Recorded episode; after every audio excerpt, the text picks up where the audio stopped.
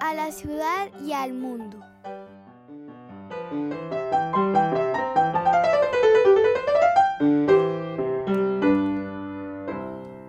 Buenos días, buenas tardes, buenas noches, don David Zuluaga, ¿cómo me le va? Don Octavio Galvis, ¿cómo ha estado? Bien, aquí ya con mucho calor, el verano aquí ahora sí ya por fin. Aquí también y hoy además con tormenta tropical en Nueva York. Claro, es que allá la cosa es distinta que por aquí, por este otro lado. Acá de hecho me llama mucho la atención que baja bastante la temperatura en la noche, pues por estar tan cerca al desierto. Ah, claro, sí señor. Es más, le voy a echar un dato inútil pero divertido también de este lado. ¿Te le gustan las palmeras, tanto como a mí o no? Pues sí, no, no crecí cerca de ellas, pero... Yo tampoco. en, en, mis viajes a Barranquilla, donde vive la familia de mi mamá, las asocio pues con esos, con esos viajes. Bueno, ahí está. Entonces, cuando usted en, algún momento necesite trasplantar una palmera, lo único que tiene que tener en cuenta para que no se le seque cuando la vaya a trasplantar en otro lado, es que cuando la, la saque de la tierra donde está originalmente, la tiene que trasplantar mirando hacia el norte. ¿Cómo así? Porque si no, el, eh, si no la palmera se seca. ¿De verdad? Entonces usted tiene que marcarla y le va a decir cómo se dieron cuenta o cómo me di cuenta yo de esa historia. Usted conoce el Brookfield Mall allá en downtown en Manhattan. Sí, claro, al lado de lo que era el World Trade Center. Exactamente, pues ahí hay, creo que son 16 palmeras. Las palmeras fueron eh, llevadas desde Miami, desde Florida. No sé realmente si fue Miami, pero sí fue el estado de Florida. Y se las llevaron a Nueva York, pero no fueron las únicas que llevaron. Porque en la labor siempre, em, como dos veces, las palmeras se secaron en ese centro comercial, que además tiene un sistema de riego y de iluminación artificial, pues que las mantiene vivas. Las palmeras evidentemente están vivas. El centro comercial lo diseñó César Pelli, que es un arquitecto argentino bastante reconocido. Entonces en esa búsqueda se dieron cuenta especialmente de eso, que tiene que dar hacia el norte. Yo simplemente rezo porque no aparezca por aquí algún agrónomo a decir, este señor no tiene ni idea de lo que está hablando. Pero yo lo leí en una entrevista que César Peli dio y dijo pues que esa era una de las curiosidades que tuvo haciendo ese, ese centro comercial ahí en los años 80. Lo que más me sorprende es que no nos hayamos enterado de eso antes. Pero bueno. Va, que para que usted vea. Ahora ya usted sabe, pues si, necesita trasplantar una palmera, pues ya sabe qué es lo que tiene que hacer. No creo que se me olvide, aunque dudo de que lo necesite algún día. no se me va ahí, ahí radica el dato inútil, pero divertido. Muy bien, hombre. Y hoy vamos a hablar de San Agustín. Sí, señor. Solamente de San Agustín, no de tierra adentro. No, no. Vamos a hablar de San Agustín, el filósofo y teólogo y padre de la iglesia eh, del siglo IV antes, perdón, después de Cristo. Estamos haciendo un cambio de rumbo radical, ¿no? Pasamos la semana pasada de hablar de la filosofía de la mente, eh, de todas estas teorías, casi todas ellas contemporáneas, es decir, desarrolladas eminentemente en los últimos dos, tres siglos, a una figura que podríamos decir es fundacional para toda la filosofía medieval. San Agustín es un tipo muy interesante. más o menos hacia el año 352 de nuestra era, en el norte de África, en Numidia, se llamaba esa ciudad. El tipo era hijo de un pagano y una cristiana, Santa Mónica, cuya mm, santidad tiene todo que ver con el hecho de haber logrado a fuerza de intensa oración la conversión de su hijo. San Agustín le tocó esa decadencia del imperio romano de la que hablamos un poco en nuestro capítulo sobre la soledad, eh, discutiendo en ese contexto la figura de Boecio, a quien San Agustín precede por algunos años y obviamente con distancia geográfica. Pero el cuento es que San Agustín creció en esa Roma decadente, esa Roma que estaba absolutamente imbuida por la cultura de la retórica, donde la vida para una persona con aspiraciones, como lo era San Agustín, inteligente como, como en efecto lo era, estaba básicamente por la búsqueda del honor, del dinero y de un buen matrimonio. Y su vida giraba en torno a eso, ¿no? Eh, el tipo tuvo una vida característicamente romana. Le gustaba el juego, le gustaba el trago, le gustaban las mujeres, le gustaba el teatro y le encantaba la retórica. Era un gran maestro de, retórica y cobraba plata por eso. Y era parte se de le esa... Nota, pues uno leyéndole se le nota bastante. Claro, tenía una pluma exquisita. Y, y era parte de esa cultura donde el culto a la sofisticación del lenguaje en mucho trascendía la profundidad de los conceptos, ¿no? Roma había asimilado, digamos, a medias la profundidad intelectual de Grecia y se había quedado enamorada del uso del lenguaje con fines persuasivos, pero sin, sin mayor compromiso o interés por profundizar conceptualmente, precisamente a través del uso del lenguaje. De manera que tenía algo así como la apariencia de la filosofía griega sin tener su sustancia. Y en su búsqueda personal que San Agustín narra en tal vez la primera gran autobiografía intelectual de Occidente, sus confesiones, él cuenta que pasó en la vida por una etapa de escepticismo, tras de la cual descubrió una doctrina que se llama el maniqueísmo. Maniqueísmo es una visión del mundo que dice que hay dos fuerzas que existen, que tienen existencia positiva, ambas, digamos, de origen divino, que son la fuerza del bien y la del mal y la totalidad de la vida y de la existencia humana se explica en función del combate en la tierra entre estas dos fuerzas. De hecho, es una doctrina que tiene enorme familiaridad con el zoroastrismo, o sea, la, visión de Zaratustra. Es algo así como la versión cristiana del zoroastrismo. San Agustín se convirtió al maniqueísmo, eh, con el tiempo fue descubriendo las teorías de Platón a través de los neoplatónicos que fueron muy populares en el siglo IV después de Cristo, sobre todo Plotino y Porfirio. En esa época, eh, a propósito, eh, Platón tenía una presencia intelectual mucho más importante en Europa y el norte de África, en el mundo mediterráneo, que Aristóteles. Y entre sus búsquedas y sus ires y venires, en el 386 cuenta que tuvo un momento de conversión. Él describe estar en un jardín leyendo una epístola de San Pablo, también pagano, también con su propia historia de conversión por un momento, digamos, de, intervención divina. Y dice San Agustín que en ese momento, digamos, vio la luz, eh, literalmente se convirtió y terminó yendo a donde San Ambrosio, que en ese momento era obispo de Milán, a que lo bautizara. Se volvió... Con todos los juguetes. San Agustín, todo lo hacía por lo alto, ¿no? No lo bautizó cualquier chiflamicas, lo bautizó el mismísimo San Ambrosio, en, que era obispo de Milán. Y regresó al norte de África, de donde era oriundo San Agustín, con el interés o con el deseo de, de tener una vida retirada, llevar una vida dedicada a la contemplación divina y a la intelectualidad, excepto por el hecho de que la comunidad cristiana de Hipona, donde él vivía, le pidió que se hiciera cargo de esa comunidad como líder religioso.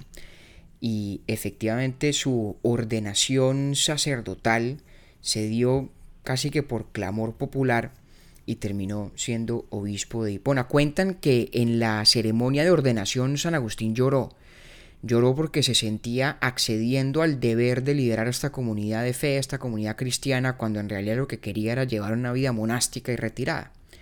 En fin, este hombre que vivió en ese mundo mediterráneo intensamente romano, que además tuvo que ver la caída de Roma en el 410. Terminó muriendo en el año 430 con los vándalos ad portas de Hipona, a punto de tomársela, y es como decíamos de Boesio, una de estas bisagras fundamentales entre el mundo clásico y el mundo medieval o el universo ya dominado por la cosmovisión cristiana que iría consolidándose a partir precisamente de estos siglos tercero y cuarto con el tiempo. No pude, perdón, yo lo interrumpo ahí, que no pude dejar de pensar desde el momento de la iluminación de San Agustín hasta que se decidió retirar para ver una una vida distinta al servicio ya de la reflexión y demás en Buda. Me pareció bien, digamos que encaja bastante esas dos historias. Sí, ese es un, ese es un tópico muy recurrente en, las figuras, en las figuras religiosas. Eh, bastante. El hecho de la renuncia, el, el deseo de la renuncia del mundo. Eh, la visión mística, el momento del éxtasis, del contacto inefable, imposible de describir de la persona humana con la divinidad, lo que parece producir es una especie de desprecio por la vida terrenal. Y allí emana toda una tradición ascética que en Occidente tal vez tuvo su expresión máxima entre los, los anacoretas especialmente, eh, y que digamos existe también en cantidades de otras eh, tradiciones religiosas. Bueno, como decíamos entonces, está San Agustín en este siglo, finales del siglo IV, principios del siglo V, está colapsando Roma, eh, acoge el, cristianismo y se dedica a, hacer uso de su inteligencia y de la agudeza de su pluma, de lo que había aprendido en las escuelas de retórica, para contribuir a un proceso que es esencial en la historia del cristianismo y es la consolidación de la cristiandad desde el punto de vista dogmático. Esto es una pieza contextual importante. La cristiandad temprana es algo así como una comunidad de praxis moral, relativamente sencilla. Eh, piense usted en el Sermón de la Montaña, que tiene unas máximas de conducta eh, alrededor de la solidaridad, de la fraternidad, de la buena voluntad, y que no tiene, digamos, mayor elaboración o sofisticación teológica. Es fundamentalmente... Ni régimen administrativo. Ni régimen administrativo. Es fundamentalmente una, una religión de la praxis y de la bondad práctica y de la vivencia en comunidad. Pero claro, el cristianismo se expande y florece en el mundo romano que a la vez es el heredero de esa intelectualidad griega de la cual se empapa el cristianismo también. Y hay un proceso muy interesante de elaboración de la cristiandad en dos dimensiones. Primero, en su estructura, lo que usted precisamente acaba de mencionar, la creación de una institucionalidad. ¿no?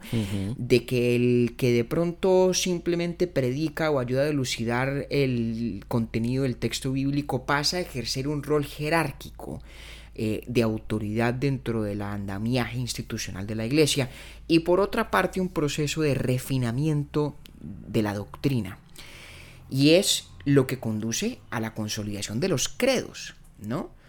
Eh, efectivamente el concilio de Nicea en el año 325 redacta el credo de Nicea, que luego se consolida en el concilio de Constantinopla. Y lo que hay es un proceso de decir, ok, el cristianismo no solamente es una comunidad de práctica moral, sino que es una comunidad a partir de un credo, de una, una lista de convicciones que son complejas, que tienen hondo calado conceptual, que informan además la interpretación o la exégesis de las sagradas escrituras y que son esenciales a la membresía en esa comunidad cristiana.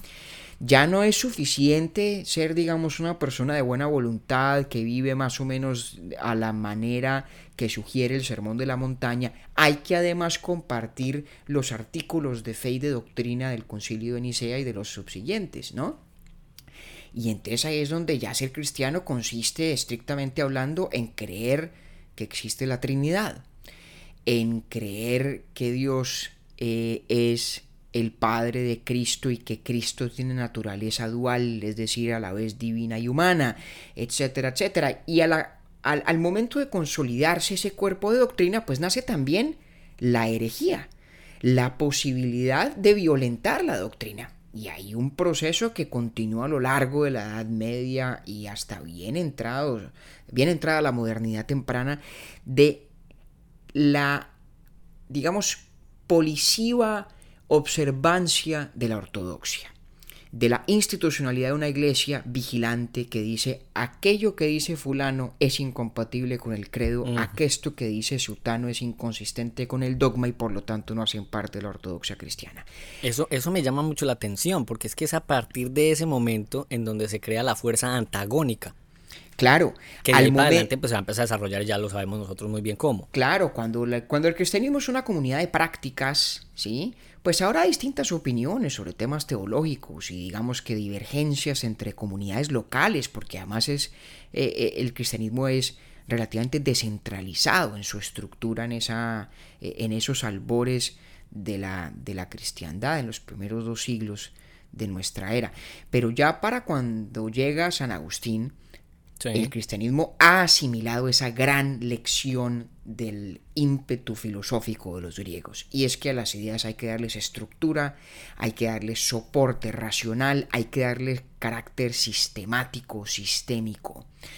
Eh, la cúspide de ese esfuerzo pues la veremos después con Santo Tomás de Aquino en el siglo XIII, que realmente crea el más ambicioso de los sistemas filosóficos cristianos de que se tenga noticia, pero arranca con enorme vigor en San Agustín y San Agustín se dedica a escribir una cantidad de diálogos y textos que a la vez son explicativos del dogma y polémicos contra los herejes, especialísimamente contra los maniqueos, precisamente la secta de la cual fue miembro. De la cual venía, claro. San Agustín, claro. Y bueno, este es pues todo el contexto en el que se marca una de las discusiones más importantes de la obra de San Agustín y de las de los temas tal vez más actuales también de la filosofía de la religión. Es el problema de la libertad, del libre albedrío. Si Dios crea al hombre, y el hombre es libre, y el hombre en ejercicio de su libertad hace el mal, ¿no es en últimas Dios también responsable del mal que hacen los hombres? Y es esta la pregunta fundamental de un bellísimo, breve y muy profundo diálogo de San Agustín que se llama Delibero Arbitrio del libre albedrío. Y a esta tesis, o a esta pregunta, perdón, responde San Agustín para empezar de la siguiente manera. Dice, primero hay que hacer una distinción entre dos formas del mal, ¿no? Está el mal que ocurre, el mal que se padece, digámoslo así, el mal de las calamidades naturales, un terremoto. ¿no? El terremoto de Lisboa al que hicimos alusión hablando sobre Voltaire, creo, en nuestro capítulo sobre Rousseau. ¿sí? Una catástrofe natural, una calamidad. Y luego existe el mal que alguien hace. La perversión, ¿no? El verdadero mal.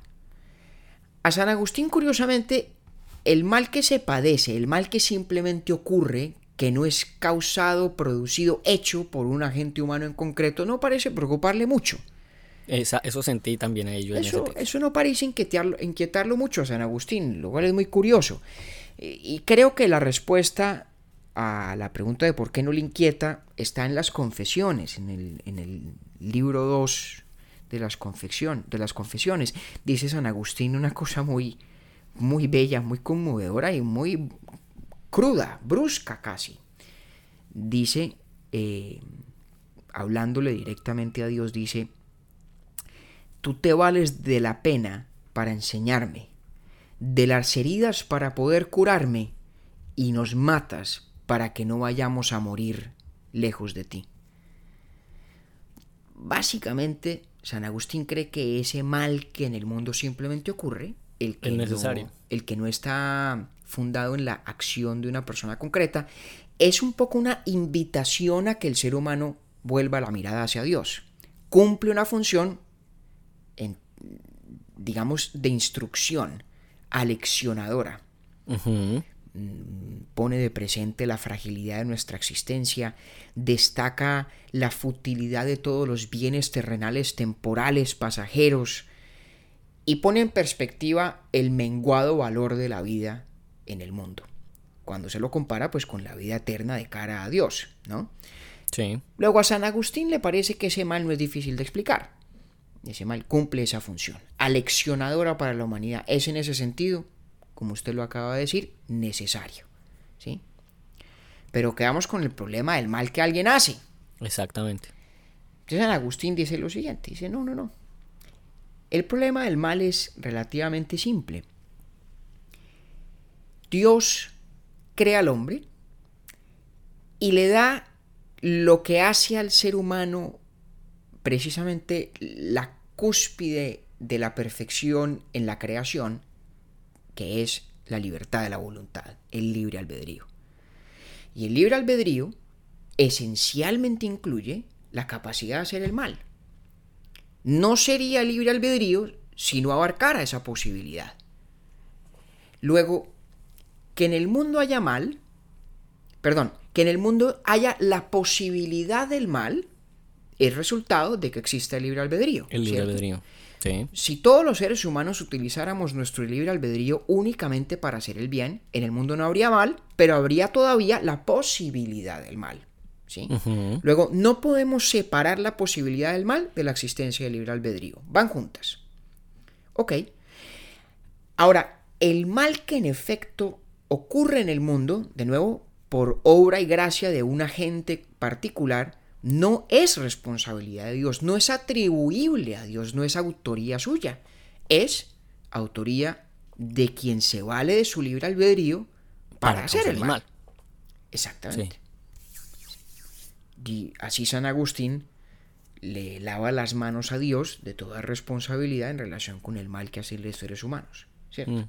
A mí lo que me sigue, mientras leía y mientras estoy aquí conversando con usted, lo que me sigue sonando es, ¿y entonces qué hago yo con la partecita de Dios? Creo al hombre a su imagen y semejanza. Bueno, porque la creación de Dios a imagen y semejanza suya, es decir, la creación del hombre por parte de Dios a su imagen y semejanza, explica el hecho de que el hombre tenga libre albedrío. Dios es una criatura eminentemente libre. Es más, por eso San Agustín dice de Dios que es omnipotente. De Dios no se puede decir que realmente tenga libre albedrío en el mismo sentido en que lo tenemos nosotros. Los hombres, sí. Pero Dios es una entidad perfectamente libre todo lo que emana de Él emana de su pura, plena, omnímoda voluntad. El libre albedrío es algo así como el espejo en versión desmejorada o limitada de esa libertad absoluta que es la omnipotencia divina. Pero el problema persiste, ¿no? A ver, si el mal en efecto existe, y todo lo que existe es fruto en últimas de la voluntad divina, hay algo que todavía no funciona en la respuesta de San Agustín. ¿Sí? Y entonces él, con enorme inteligencia, y de nuevo ahí sí que es cierto, con gran sofisticación retórica, va un paso más allá y dice una cosa que es extraordinaria. Y dice que es que el mal en realidad no existe. El mal es, el mal es una no existencia. No tiene entidad ontológica propia. De hecho, es una privación. ¿Mm? San Agustín dice que la bondad y la existencia son correlativas. Existir es bueno. Lo bueno en tanto que es bueno existe también. Sí. Entonces, si bondad y existencia van de la mano, la maldad, pues es la negación de la existencia. Claro. Entonces San Agustín en realidad lo que está queriendo decir es que el mal no es una cosa que positivamente es, no es algo que realmente exista y que tenga entidad propia. De hecho, eso piensa en los maniqueos, precisamente. El mal en realidad es la ausencia del bien. Entonces, podríamos decir, sostiene San Agustín, que todo cuanto existe emana directamente de Dios, Dios es autor de todo lo que existe, sin que tengamos que concluir que Dios es autor o que de él emana el mal también, porque es que el mal, estrictamente hablando, no existe. Tal cual. Eso, eso, fue lo que me... A mí también me robó sonrisa cuando lo estaba leyendo. Pues claro, porque, parece, uy, que es, me dejó. Es muy difícil saber dónde termina el argumento y dónde arranca el juego de palabras. ¿Dónde está la retórica de San Agustín envolviéndolo a uno e induciéndolo a induciéndole a negar algo que parece tan palmario, tan, tan inequívocamente allí, que es el mal? San Agustín dice, no, no, no, es que metafísicamente hablando, ontológicamente hablando, el mal es simplemente una no existencia, una privación del bien. Y de pronto la manera de hacerlo concreto es cuando una persona toma una decisión y de pronto tiene dos alternativas, ¿no? La opción A y la opción B. Digamos que la A es buena y la B es mala. La persona opta por la opción A. Al optar por ella, A existe, se materializa, ¿no? Hace parte del mundo. Vemos allí perfectamente cómo bondad y existencia van de la mano. La bondad de mi voluntad va de la mano de la existencia de esa alternativa buena que fue por la que opté. Si yo opto por B, San Agustín tal vez lo que quiere decir es que la más acertada descripción de la situación no es que se materializa B, sino que deja de materializarse A. Ah. Es decir, lo grave de que yo opte por B es que no hice que A existía en el mundo. privé al mundo de la realización de un bien. Es una definición negativa del mal. Tal cual. Que además lo deja como responsable única y exclusivamente al libre albedrío entregado al individuo por parte de Dios. Es que es bien interesante porque la definición completa es súper sólida. Claro, la definición es, es sólida y, y es, digamos, eh, es laberíntica también. Porque entiende uno esa idea de que sin, sin el libre albedrío, pues tampoco existiría la buena voluntad, dice San Agustín. Luego, tiene que haber libre albedrío para que pueda existir la buena voluntad. Pero aquello de definir la mala voluntad como simplemente la negación de la buena, aunque pueda tener sentido lógico, él lo traduce en la equivalencia entre la maldad y la no existencia. Y ahí es donde de pronto empieza uno a sospechar un poco. Ahí hay un laberinto de palabras. Lo importante es que San Agustín es muy estricto en su exigencia de que independientemente de cómo se use, el libre albedrío siempre es en sí mismo bueno. El libre albedrío que existe que es en tanto que una capacidad humana, creación divina, ese es siempre bueno, en tanto que instrumento. Aunque de él emane el mal, cuando uno toma malas decisiones, ¿no? Sí. Pero no es intrínsecamente malo nunca. Entonces, dice uno, bueno, vale, está bien. Supongamos que efectivamente mm, Dios crea el libre albedrío o confiere libre albedrío a los hombres.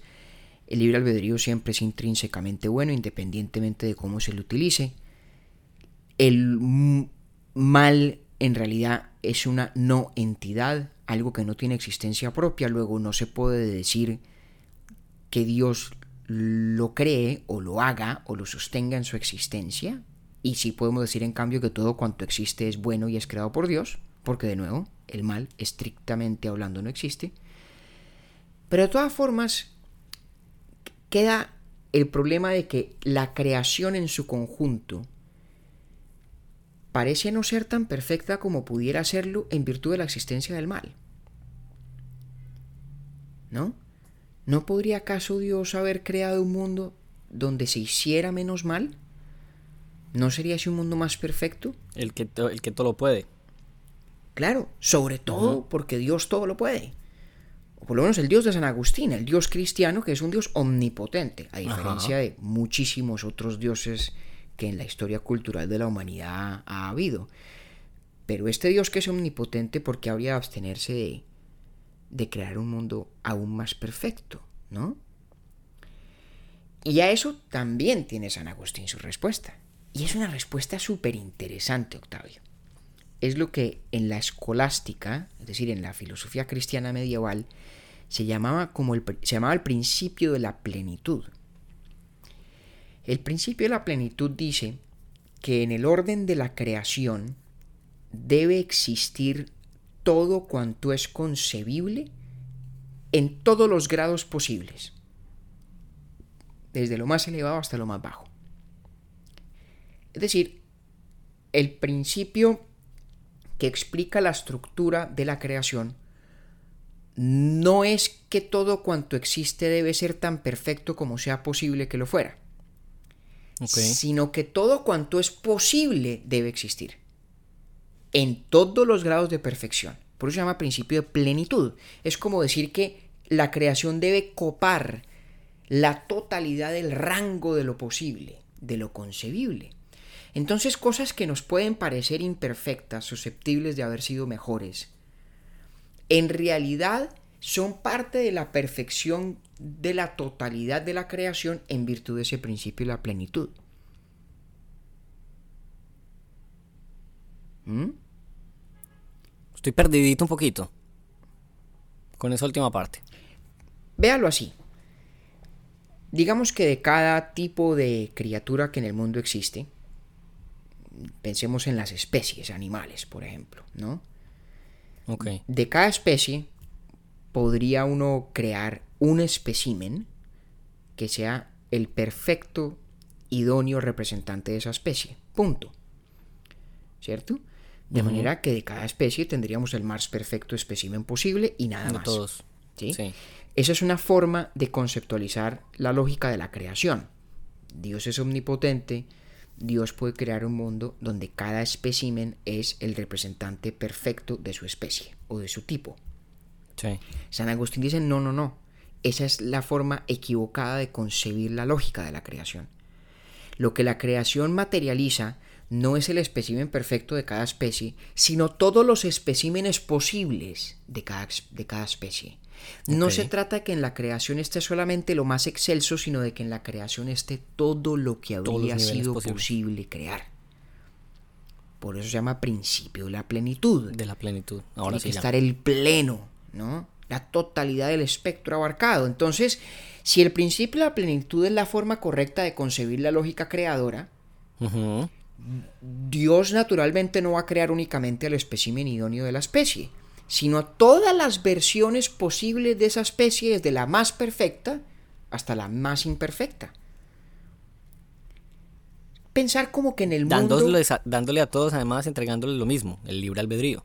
Bueno, depende, ¿no? Porque solamente el ser humano en la creación. ah, no, hablando de los hombres. Sí, hablando del ser humano. Hablando sí. de los hombres, Hablando sí. del ser humano, sí, claro, porque, y esto es muy importante en la metafísica tanto platónica como aristotélica, más clara en la de Aristóteles, pero cierta también de Platón, cuando decimos especie, estamos diciendo eh, un conjunto de especímenes que comparten una naturaleza común, unas características esenciales comunes, aunque tengan atributos o accidentes que son diferentes, y ahí se explica por qué unos más perfectos que otros. Entonces, en la especie humana, el libre albedrío es parte de la esencia de esa especie, de esa naturaleza que es común a todos sus especímenes, ¿sí? Pero, por ejemplo, el hecho de que uno, eh, no sé, sea más alto que el otro, eh, que uno tenga una mayor propensión a la alegría que el otro, que... Sí. eh, esos son atributos o accidentes que explican la diferencia entre un espécimen y otro, pero que no hacen la diferencia entre ser miembro de la especie humana o no serlo. Ajá, exactamente. Entonces, claro, hablando de los seres humanos, todos con libre albedrío, pero todos con distintos rangos de perfección en sus atributos y accidentes, pero también incluso en la capacidad de valerse del libre albedrío para hacer el bien. Entonces, También. ese mal, que ontológicamente no existe, nos dice San Agustín, pero que podemos lógicamente concebir como la ausencia del bien, hace parte del conjunto perfecto de la creación en virtud de este principio de la plenitud. ¿Mm? Mm.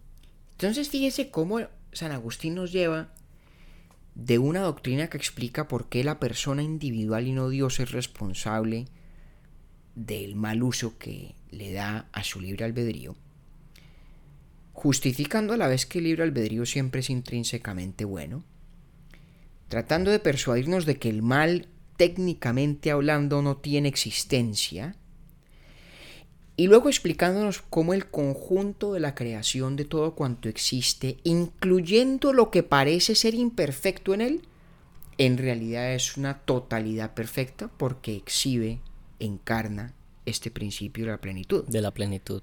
¿Mm? Eso eh, va, va a parafrasear aquí a nuestro productor Camilo Zuluaga. Eso es fascinante. Absolutamente fascinante. ¿Usted se imagina la flexibilidad intelectual y la creatividad que hay que tener para armar este tinglado conceptual? Es que es un Pero además le voy a decir una cosa, y, y lo que más me gusta aún es de dónde viene él. Claro. ¿sí? Porque digamos que eh, su conversión, que usted pues, sabe que a mí ese tema me llama mucho la atención. Entonces es como que uno yo empiezo también ahí a juntar ese rompecabezas y me lo imagino viniendo del maniqueísmo, consiguiendo la iluminación y haciendo esta reflexión del Dios cristiano, explicando el mal, pues que es tan un concepto tan importante para la misma iglesia. Claro, y que, y que- y que es, digamos, una realidad palmaria para todas las personas. Y que sí, y además siendo una pregunta tan, tan, tan dura en nuestros días. Todavía. Y seguramente lo seguirá haciendo siempre, ¿no? no Exactamente. No creo yo que el mal se tome vacaciones nunca, mientras Yo tampoco. en la humanidad, en la existencia haya humanidad. Y ese, y ese punto en donde dice el mal es una no entidad, ahí ya me parece que el, ese es un cimiento súper importante para el concepto de, de San Agustín. Claro, porque es lo que le permite conservar esa capacidad de atribuirle a Dios la totalidad de la creación sin atribuirle absolutamente nada del mal. Separar, digamos, en su libro contable de la responsabilidad y la autoría lo que sí existe, que, como decíamos, al estar la existencia correlacionada con la bondad, es todo lo existente atribuible a Dios, y lo que técnicamente hablando es no entidad o no existencia, que es toda la negación de la bondad, que es pura y llanamente responsabilidad del ser humano. Pero, don Octavio, ahí no se agotan los problemas para San Agustín. San Agustín tiene un par de problemas más que resolver todavía, porque la cosa es bien complicada, ¿no? El primer problema que tiene es, bueno, muy bien. ¿Y qué pasa con lo que se conoce como la presciencia divina? Es decir, Exactamente. esa característica de Dios de que lo sabe absolutamente todo, incluyendo Hoy y el siempre. futuro. Hoy y siempre. Exactamente. ¿Cómo es eso de tener uno un libre albedrío que se supone que puede irse por A o puede irse por B sin Pero que el nada... igual sabe. eh, pero Dios ya sabe por dónde va a coger. sí, tal cual. Eso es un problema complicado también, ¿no? Hay muchas soluciones. Algunas de ellas tienen que ver con la dimensión de la temporalidad y, y explicar que la forma como Dios tiene conocimiento no es un conocimiento que ocurre en el tiempo, ¿sí? Yo no puedo decir Dios sabe ya lo que yo voy a hacer mañana porque Dios está allende la temporalidad. Esa es una, un- una familia de soluciones que existen en la tradición teísta. Pues la de San Agustín es un poquito diferente y a mí me parece muy inteligente también, pero también es laberíntica, ¿no? Como aquella que niega la entidad de la maldad. Y es un argumento que dice básicamente lo siguiente. Porque es que le pregunto una cosa. San Agustín alguna vez escribió una cosita como más eh, lineal. Le gustaba bastante ir de un lado al otro y después armar todo el concepto y entregarlo, pero el... Bueno, hay unas, sí, tal vez tiene otros textos que tienen más el cariz de un tratado sistemático, pero este, en este del libero arbitrio, va y viene porque está en un diálogo. Mm, sí. está en un diálogo. Pero mira el argumento de San Agustín sobre la presciencia divina. Básicamente San Agustín dice, sí, Dios sabe, pero eso no significa que lo esté obligando a usted a hacer nada. Que Dios tenga la presciencia de que usted va a hacer A no es equivalente a que usted esté obligado a hacer A. Y el argumento me parece que todavía ahí es difícil de digerir hasta que suelta San Agustín una analogía que es bien poderosa, bien poderosa. Y dice, dice esto, ¿no? Así como la memoria, ¿sí? De lo que ha ocurrido en el pasado, no obliga a que aquello haya ocurrido, Sí. la presencia de Dios hoy no obliga a que en el futuro nada ocurra.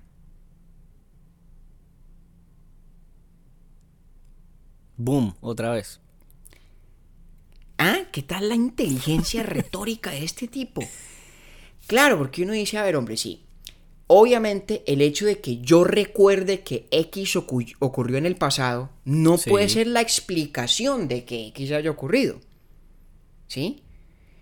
Claro, si X ocurrió y yo recuerdo que X ocurrió, la memoria y el pasado son concordantes. Y si la memoria es más o menos acertada y confiable, no habría memoria si no fuera cierto que en el pasado aquello ocurrió. O sea que el hecho en el pasado y mi memoria de aquel hecho en el presente sí están conectadas, Están conectadas. pero la conexión no es no es tal que la memoria explique que, que aquello haya ocurrido. No, no lo explica. No lo explica, usted tiene el recuerdo. Es un no hecho lo- independiente Sí. pero, pero que, digamos, garantiza, si la memoria es confiable, que aquello en efecto ocurrió. Entonces, esta analogía tan, tan inteligente y yo creo que un poquito eh, engañosa también. También la siento un poquitico, ¿no? Totalmente engañosa mañadita, San pues. Agustín. Dice entonces que la presencia de Dios hoy, de que yo haré tal o cual cosa mañana, pues garantiza que eso será cierto, pero no hace que sea cierto.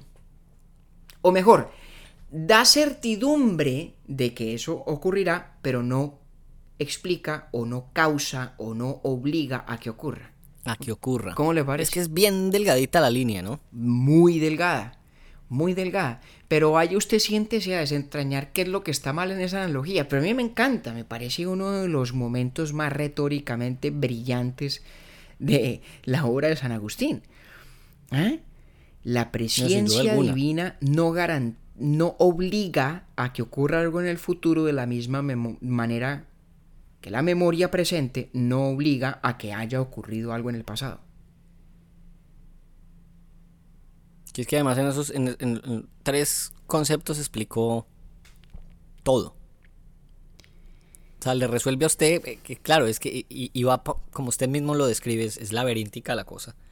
Pero yendo y viniendo, pues le resuelve a uno quién es Dios, porque el hombre, el libre albedrío, cuál es la decisión, porque el mal no debería ser una entidad, sino una no entidad.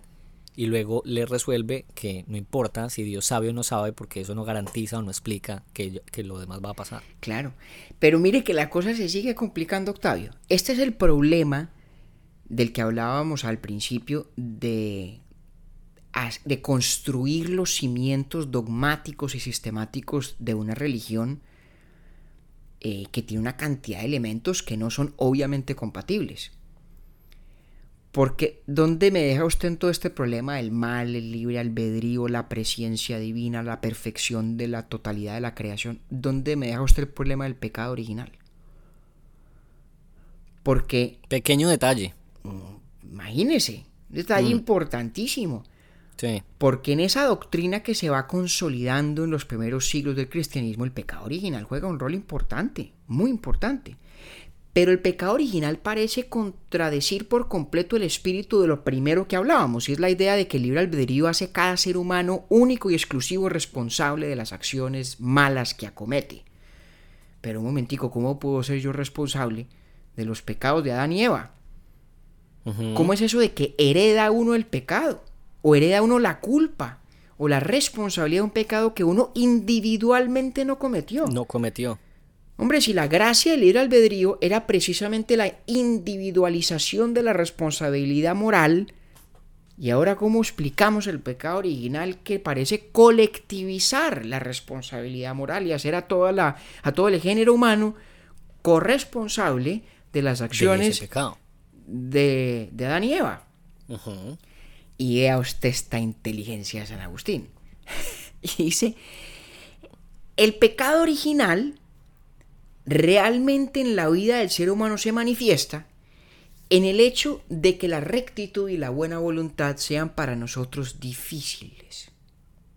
Ese es el pecado original. El pecado original no significa que yo sea moralmente responsable de lo que hizo Adán o de lo Adán que hizo Eva. Pero yo cargo con una consecuencia compartida entre el género humano de ese pecado. Y esa consecuencia es, una, es la combinación entre ignorancia y dificultad. Para mí es difícil la bondad, es difícil la rectitud. ¿Sí? Pero, dice San Agustín y lo cito, así entendido el pecado original no es un castigo, sino una incitación al progreso y un inicio de la perfección. ¿Eh? Es como decirle, ahí le pongo un obstáculo, para que se dé a usted a la tarea de hacer las cosas bien, para que tenga verdadero mérito y valor la conquista de la bondad. Y releyendo en esta semana ese, esa parte del argumento, me acordaba yo de un pasaje bíblico que a mí siempre me ha intrigado mucho, en, en el Éxodo, cuando Moisés tiene el encargo de Dios de ir a liberar a los, al pueblo de Israel del yugo de Egipto. Y Dios le dice, vaya donde el faraón. Y dígale, faraón, Dios le manda a decir que nos deje ir en paz, que nos deje salir en libertad. Y le dice Dios a Moisés, y sepa que el faraón le va a decir que no. Y Sí. yo voy a endurecerle el corazón para que le diga que no. Pero aún así vaya. Y yo siempre me he preguntado, bueno, ¿por qué? ¿Será Dios jugando un juego consigo mismo? ¿Será Dios jugando a ponerse un poquito más de dificultad para lo que en última sabe que va a lograr? Bueno, pero Dios ofrece en boca pues de Moisés, como está escrito en el Éxodo, una respuesta. Y dice, este endurecimiento del corazón del faraón será precisamente para más clara y mayor demostración de mi gloria y mi superioridad para con él. Es casi una competencia entre dos soberanos donde eh, Dios hace más notoria aún su absoluta soberanía sobre el faraón al progresivamente ir endureciendo el corazón del faraón, al hacerlo parecer que sí tiene un poder por encima del divino para en la máxima manifestación de ese poder llegar a Dios y decir, Señor, qué pena, desde el principio era yo el que más podía, ¿no? Aquí el que mando soy yo. Aquí el que manda soy yo. Y San Agustín me parece que, que cree en eso, Y entonces le parece que ese pecado original entendido como la ignorancia y la dificultad, que, valga la redundancia, nos dificultan la rectitud, tienen una razón de ser en, en el siguiente sentido. Primero, en que destacan la dignidad de la persona humana, en su capacidad de libre albedrío, incluso cuando se utiliza para el mal. Y segundo, en que hace indispensable que en la vida del hombre tenga un lugar la gracia divina. Y explico brevemente los dos puntos. Eh, usted me imagino que ha oído la frase famosísima de odiar el pecado y amar al pecador, ¿no? Sí. Eso es de San Agustín. Porque, no sabía yo eso. Porque San Agustín dice esto, mire. Cuando una falta es justamente condenada, la naturaleza en la cual está presente esa falta se exalta en esa condena misma. Porque lo que con justicia desagrada de la falta es que mancha lo que agrada en la naturaleza. Es decir, cuando condeno el pecado, mm. en últimas estoy haciendo un elogio de la naturaleza humana, del libre albedrío. Porque lo que perturba del pecado es precisamente que tiñe esa capacidad, la mancha. Lo que indigna del pecado es que uno podría no haber pecado.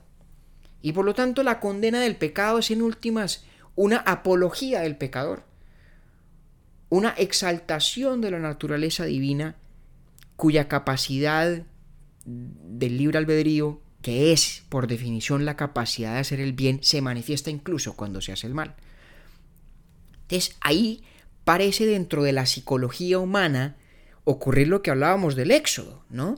En la, en la dificultad que el pecado original crea para hacer el bien, es algo así como ese endurecimiento del corazón del faraón, cuya superación destaca aún más, en el caso del éxodo, el poder de Dios, en el caso de la psiquis humana, la dignidad encarnada en la capacidad de libre albedrío. Y lo segundo que, que más que libre albedrío que el pecado original. Claro, el pecado original pues lo que hace es como pues. subrayar el valor de la libertad que es capaz de sobreponerse a esa dificultad, a esa ignorancia. Exactamente. ¿Sí? Y lo segundo que hace esa doctrina del, del pecado original en San Agustín es darle un espacio, un lugar esencialísimo en la vida del ser humano a la gracia divina que es gratuita. Porque hay un detalle de todo este argumento que no hemos abordado, Octavio y es que el libre albedrío para San Agustín es algo así como un gran vacío. Hay algo dentro de nosotros, en la voluntad, que hace que optemos por una cosa o por otra, por A o por B. Ese algo no puede ser una causalidad natural, no puede ser la neuroquímica de nuestro cerebro, para volver a lo que hablábamos la semana pasada en Filosofía de la Mente. Esa no puede ser la explicación para San Agustín, porque el libre albedrío es exento de toda necesidad, de toda causalidad natural. Pero si ahí no hay nada, si esa voluntad es un absoluto vacío, ¿qué podría explicar que algo, que una persona, perdón, que alguien opte por A o por B? ¿Cómo, ¿Cómo podríamos hacer inteligible el acto de la elección si allí en esa libertad, en esa voluntad no hay absolutamente nada? Es un problema metafísico muy importante, tal vez el más grande para cualquier filósofo, teísta o no, que defienda la idea del, libre albedrío. Y San Agustín claro dice, ahí es donde entra a jugar la gracia divina. La gracia divina es la que logra, digamos, dar un toque, una inspiración, una iluminación que inclina la balanza en favor de la rectitud. Y esa gracia divina es inmerecida, porque es previa a toda elección. ¿Sí? Cuando uno merece algo, lo merece en virtud de lo que ha hecho. Y esa gracia divina se manifiesta en la voluntad previa a toda elección. Es más, explica la buena elección. Y por lo tanto es gratuita. Muy a propósito de lo que hablábamos al principio de, de cómo la consolidación de un credo, de una ortodoxia, tiene todo que ver con la lucha contra las herejías. De hecho, aquí está San Agustín directamente eh, argumentando contra una, una, tesis de Pelagio eh, que tenían los, los, que se llamaban los pelagianistas, y era que eh, la gracia respondía al mérito, ¿sí? Y que no jugaba rol en la elección de la voluntad y la rectitud. San Agustín dice, no, no, no, no, no. Si no incorporamos la gracia divina que es gratuita, nunca podríamos entender cómo una voluntad que es libre, imaginémonos como una caja negra dentro de la cual no hay nada, absolutamente nada, logra en últimas inclinarse a favor de la rectitud, especialmente cuando esa libertad está en una criatura encarnada que se enfrenta a la ignorancia y a la dificultad fruto del pecado original. ¿Cómo la ve, maestro? Eh, eh, desde que lo empecé a leer, me e, es muy extraño lo que me pasa a mí con San Agustín, porque no me enreda tanto como otros que me han enredado más el caminado en este ejercicio. Pero siempre me queda la sensación, es decir, por ejemplo, yo, tema del bien y del mal, me, me, me pude ubicar rápidamente toda la discusión o, el diálogo que él tiene para explicar el libre albedrío. Pues ya la última parte, ahí todavía siento que no, no, vamos a atrever a decir algo pues, y es como que no le compro tanto ya esa parte, cuando empieza a hablar del pecado original y, y, ya me, me, pierde un poco. Pero fíjese que tal vez lo que lo hace tan atractivo es precisamente... Y después muy irreverente y muy igualado de mi parte decir eso, pero, pero ¿qué hacemos? No creo que usted sea el único, tranquilo. Pero fíjese que tal vez lo que es realmente admirable es que San Agustín es de los primeros que con semejante sistematicidad, con semejante claridad y con ese vigor polémico de su retórica también cultivada, se da la tarea de buscar la compatibilidad entre una cantidad de puntos fijos del credo cristiano de la emergente ortodoxia que no son obviamente compatibles. No es obvio que sean compatibles. No digo que no lo sean. Hay quien crea que sí, hay quien crea que no. Pero no es obvio que lo son. La existencia. Y cuando yo digo que me, pierde un poco, no es porque esté jugando yo a estar o no de acuerdo con él. Eso no es lo, importante. Sino que me, empieza como a faltar un poco de información. O duda de pronto, o, sospecha uno un poco de, de qué tanto hay un argumento lógicamente nítido, o más bien un argumento muy hábilmente descrito en sus palabras. Vuelvo a esa analogía que a mí me encanta sobre la presencia divina y la libertad, cuando compara la presencia de Dios con la relación y, las futuras acciones mías con la relación entre la memoria y las acciones pasadas. Sí, eso, eso es una nota. Que siente uno que algo hay allí, pero es muy difícil saber qué, y a mí por lo menos me parece inevitable la sospecha de que, de que me, están, me están viendo la cara. me están viendo la cara en ese argumento, no digo con la tesis, en ese argumento en particular.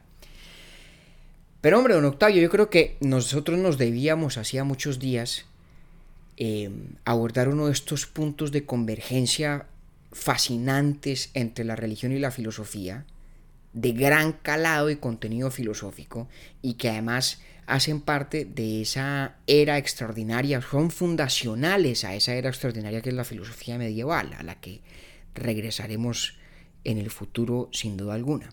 Sí, y hay algo que me encantó a mí de este capítulo y de San Agustín y es que por primera vez, al menos eh, en mi experiencia personal, un concepto como el libre albedrío que me ha llamado la atención desde hace mucho tiempo, pues es la primera vez que lo revisaba desde la filosofía y la religión. Y eso sí me parece interesantísimo. Ahí está. Eso me encantó. Ahí está. Estamos tal vez todavía en esa tradición extraordinaria que podemos decir en gracia y discusión San Agustín eh, inauguró con bombos y platillos de tratar de abordar la fe racionalmente. Actitud que no han tenido necesariamente todas las tradiciones religiosas de la humanidad. exactamente. Y que es fruto precisamente de ese, esa combinación histórica del el cristianismo en expansión en una Roma dedicada a la polémica retórica, imbuida también de la fascinante filosofía griega y su afán de explicar racionalmente el mundo. Bueno, hoy póngame la musiquita, pero para hacer un par de saludos y reconocimientos y de bienvenida. Hay unos oyentes muy queridos que nos han escrito juiciosamente en el correo, que valga también la oportunidad para recordar nuestras, nuestras medios de comunicación. Entonces tenemos urbietorbipodcast.com, ahí nos pueden escribir sugerencias, reclamos, quejas. Eh, la cuenta de Instagram, urbietorbi podcast también se llama. Y el correo se llama urbietorbi.podcast.gmail.com Y entonces hoy compañero yo quisiera saludar a don Juan Manuel Alzate Vélez en Medellín, que además es columnista del colombiano. Sí, señor. Juan Manuel es columnista del colombiano. El otro día, después de que nos escribió, estuve yo curioseándole una columna sobre Montesquieu, que me gustó mucho. Eh, porque mm, Montesquieu es uno de esos pensadores políticos eh, no solamente importantísimos, sino que dijo muchas más cosas interesantes de las que suelen atribuírsele y recordarse. Luego, yo creo que, que en honor a Juan Manuel tendremos que hacer un día esto es un capítulo sobre Montesquieu. Y usted nos tiene por ahí otro nombre Hombre, en el tintero. ¿Cómo le parece que, esta semana em, por lo menos recibimos confirmación explícita de nuestra primera binge listener? ¿no? Como se dice en inglés, que es ese hábito mm, hijo de la era del Netflix de uno en un día verse una temporada completa de una completa. serie. Pues ¿cómo le parece que Erika Silvestri en la Florida, desde donde nos escribió, encontró el podcast, nos cuenta por un taller de lectura eh, del cual participa y una compañera suya se lo refirió. Y en una semana eh, se escuchó todos los capítulos que hemos grabado. Hágame usted el favor. Eso es un mérito mayúsculo.